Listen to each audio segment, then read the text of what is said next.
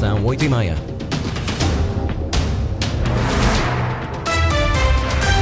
Vamos aos destaques desta edição. Venda de cartas de condução ilegais investigada no Pico. Representação portuguesa em Bruxelas garante que a Comissão Europeia acusou recepção das obrigações de serviço público dos Açores. No Santa Maria Wine Fest vai ser apresentado um vinho engarrafado produzido na ilha com vista à comercialização. Máximas previstas para hoje: 21 graus em Santa Cruz das Flores e Agra, 22 Horta e Ponta Delgada. Edição das 8h30 com a jornalista Lília Almeida.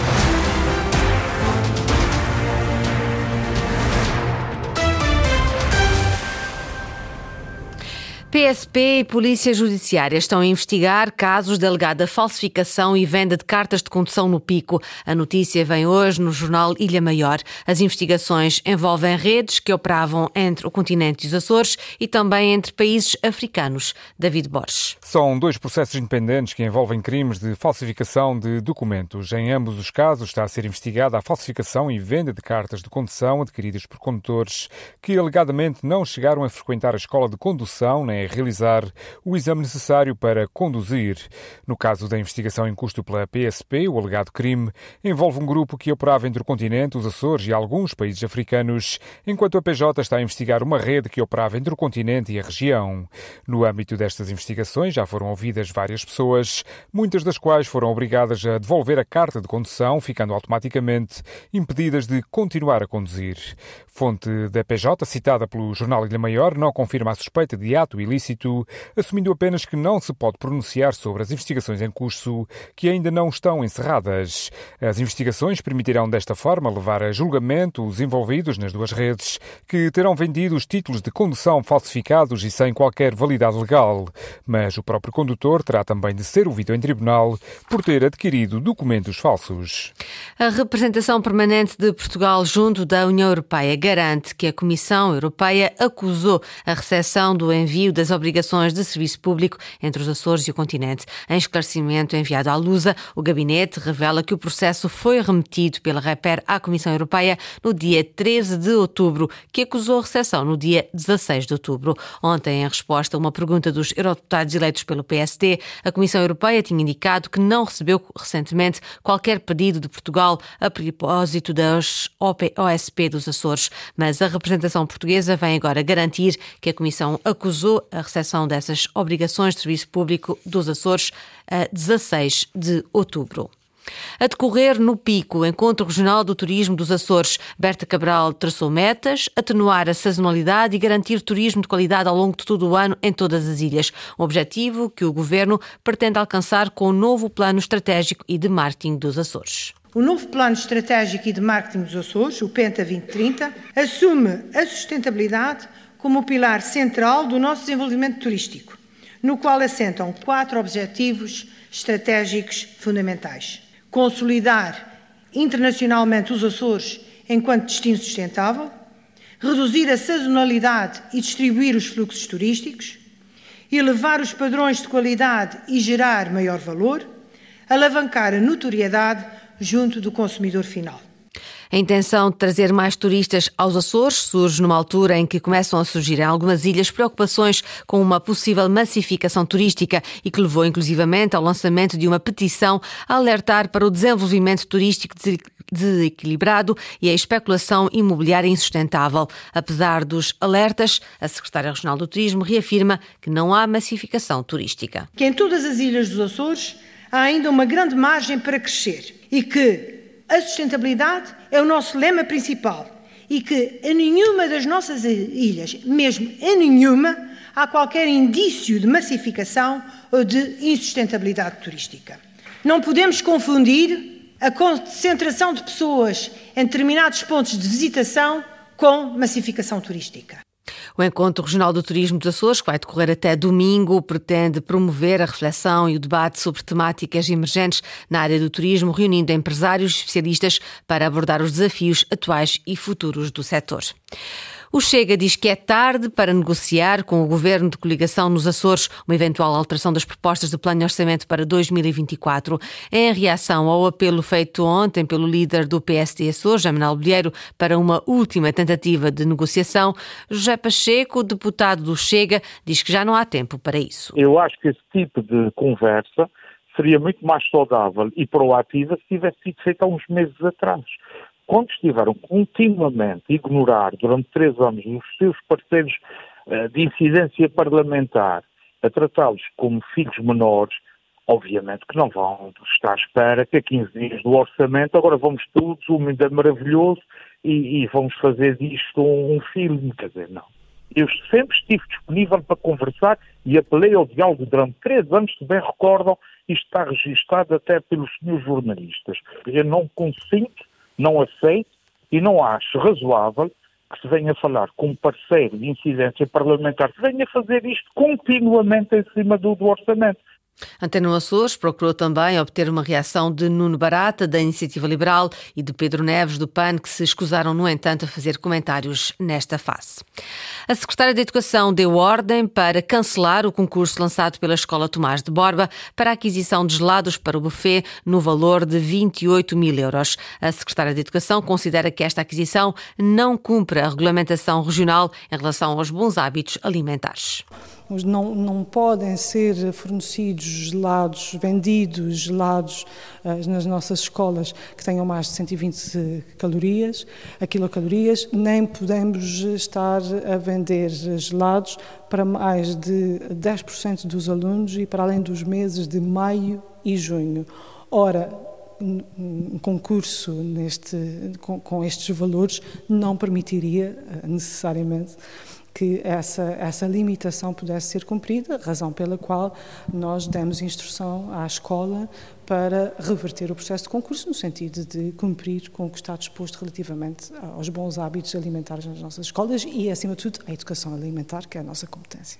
Sofia Ribeiro invoca normas em vigor na região que limitam o fornecimento de alimentos açucarados nas escolas. Recordo que o concurso público para a aquisição de gelados pela Escola Tomás de Borba, no valor de quase 28 mil euros, foi publicado na terça-feira em Jornal Oficial. A Secretaria da Regional de Educação e dos Assuntos Culturais assinou um protocolo de cooperação com a Universidade dos Açores para potenciar sinergias no âmbito da investigação e da promoção da cultura. Inês Linhares Dias. A prática não é de agora, mas o protocolo firmado entre a Secretaria Regional da Educação e dos Assuntos Culturais e a Universidade dos Açores formaliza uma cooperação que traz vantagens para todos. Susana Mira Leal, reitora da Universidade, realça o contributo daquela instituição para projetos do Governo regional. É uma parceria de longa data, porque na verdade os nossos investigadores trabalham de perto em projetos que são da relevância da região e muitas vezes em articulação com as próprias estruturas governamentais e com responsabilidades na área. Mas na verdade nós não tínhamos ainda formalizado um protocolo que se reverte de particular importância no momento em que nós pretendemos alavancar alguns dos projetos que fazem parte daquilo que é a programação cultural do Governo Regional e os objetivos que pretende concretizar e para os quais a Universidade constitui um parceiro fundamental. Um contributo que passa pela investigação, promoção e formação, adianta a Secretária Regional da Educação e Assuntos Culturais, Sofia Ribeiro visa não só potenciarmos as sinergias no âmbito da investigação uh, e da formação e da promoção uh, da cultura nas suas múltiplas expressões, uh, no que concerne também à aposta no pessoal, na formação do pessoal, mas também na expressão de, de, conteúdos e de, da cientificidade relativamente a alguns projetos que estamos aqui a, desenvolver e, para além disso, também da criação deste laboratório da, da cultura dos Açores. Uma cooperação que se manifesta em projetos como os 500 anos da Diocese de Angra do Heroísmo ou a candidatura da Viola da Terra a Património Cultural e Imaterial da Humanidade. Está também prevista a criação de um observatório para a cultura e o património dos Açores.